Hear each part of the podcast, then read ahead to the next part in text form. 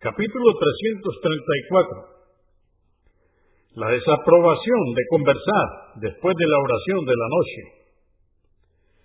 El hadiz hace referencia a conversar como se hace comúnmente en cualquier momento y que da igual decirlo o no.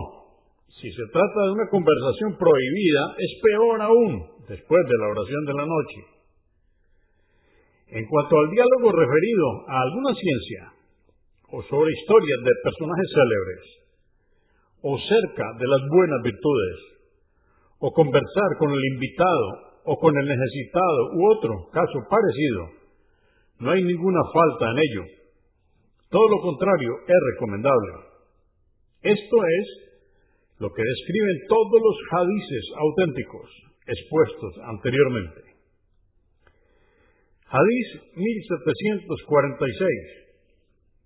Abu Barzah, que Alá esté complacido con él, dijo, el mensajero de Alá, la paz de Dios con él, detestaba dormir antes de la oración de la noche y hablar después de ella.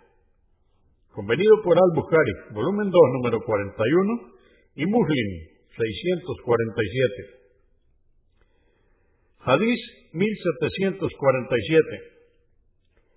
Ibn Omar, que Alá complacido con él, dijo, el mensajero de Alá, la paz de Dios con él, rezó la oración de la noche al final de sus días.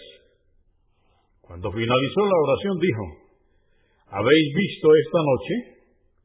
Después de ella pasarán cien años y no quedará nadie de los presentes sobre la faz de la tierra.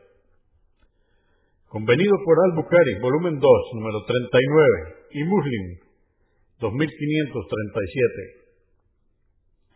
Hadís 1748. Anás, que Alá complacido con él, dijo, esperaron al profeta, la paz de Dios con él, para rezar la oración de la noche y no llegó hasta cerca de la medianoche.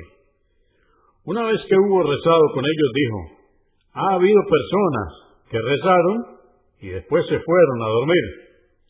Sin embargo, vosotros no habéis dejado de estar en oración mientras esperasteis para la oración. Al-Bukhari, volumen 2, número 60 y Muslim, 640.